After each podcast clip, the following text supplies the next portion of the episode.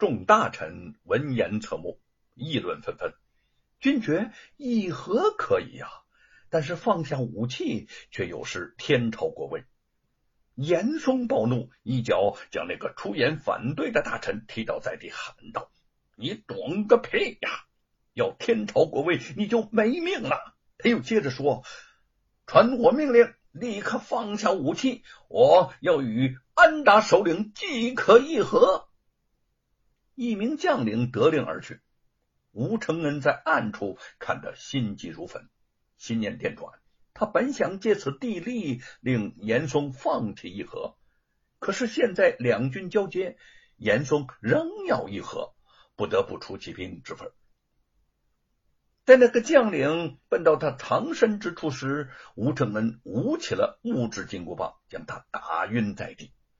没有得到命令的。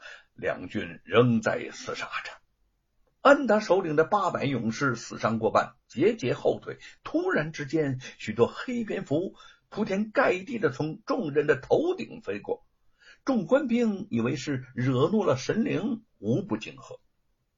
吴承恩暗暗好笑，这些黑蝙蝠栖息于巨石阵的一个山洞之中，白天本来不会出来。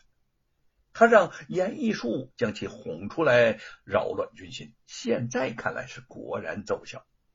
趁着众人惊喝不已，吴承恩对天呼啸一声，戴着面具，身穿美猴王西服，手持金箍棒，仿佛灵猴出世，大圣下凡，蹦跳于两军交锋的缝隙之中，一遍又一遍的高喊：“放下屠刀，立地成佛。”两军官兵无不被遮云蔽日的蝙蝠和如同神灵的吴承恩给惊呆了。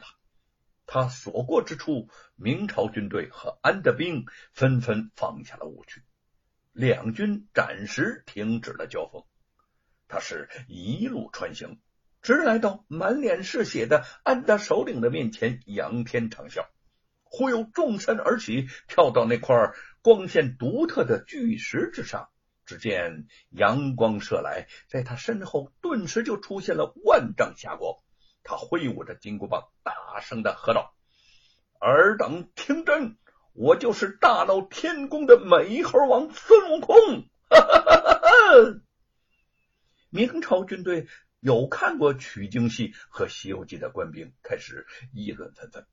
严嵩一脸狐疑，不知道。此情此景是如何解释？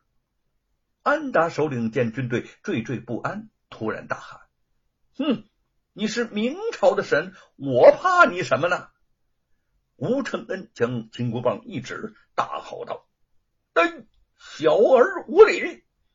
旁边悬崖顶端手持撬棍的严义树听到他的暗号，双手使力，将那么一块巨石奋力的推下。两名安达士兵顿时就被活活给砸死了。安达首领大惊失色，连连后退。吴承恩见众人都已信服，气势如虹的说：“我佛有好生之德，命我前来劝说尔等休兵罢战，如若不然，必遭天谴。”随着他这番讲话。严艺术在暗中将准备好的巨鼓啊，通通通通的就给敲响了，仿佛是天上传来的鼓声，令闻者无不赫然。明朝官兵开始纷纷跪地磕头，安达军士连连倒退，有胆怯者也随之拜伏于地。吴承恩见安达首领脸色骤变，手中的木棒一指：“小儿。”你可愿意退兵？啊！安达首领犹豫不决。吴承恩语气放缓：“你的族人连年征战，也该回到漠北休养生息了。”见他仍踌躇不定，语声又突转严厉：“你若再动兵刀，不顾生灵涂炭，死将万劫不复啊！”安达首领不能自己的向后退了两步，说：“我我我我愿意退兵，但是但但是我们无法走出这混沌之地呀！”吴承恩哈哈笑起来了。你若心口不一，必定不得好死。我派向导带你出去，小儿当好自为之吧。他身子一晃，就没有了踪影。那万丈霞光也消失的是无影无踪。跪拜的官军感恩戴德的纷纷起身。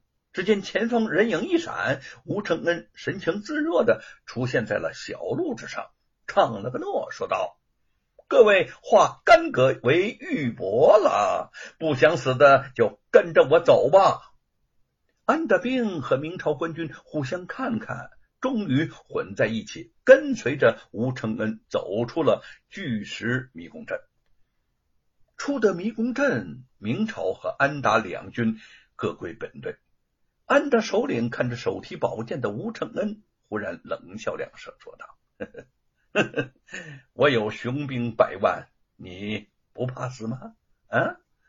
吴承恩笑道：“呵 呵你不怕死，我也不会怕死。”安德首领凛然的看着他，为了雄图霸业，我死有何惧哉？他杀气凌云，似是随时都可以将手一挥，身后的十万雄兵将吴承恩撕成碎片。吴承恩是动也不动的与他对视着。你死不怕，在你身后的数万兄弟，哪一个没有高堂父母、兄弟姐妹、妻子老小？他们该死吗？啊，他们该死吗？天命不可违，好自为之吧。安达首领沉思半晌，突然向后一挥手，退回漠北。十万铁骑浩浩荡荡的朝北而去。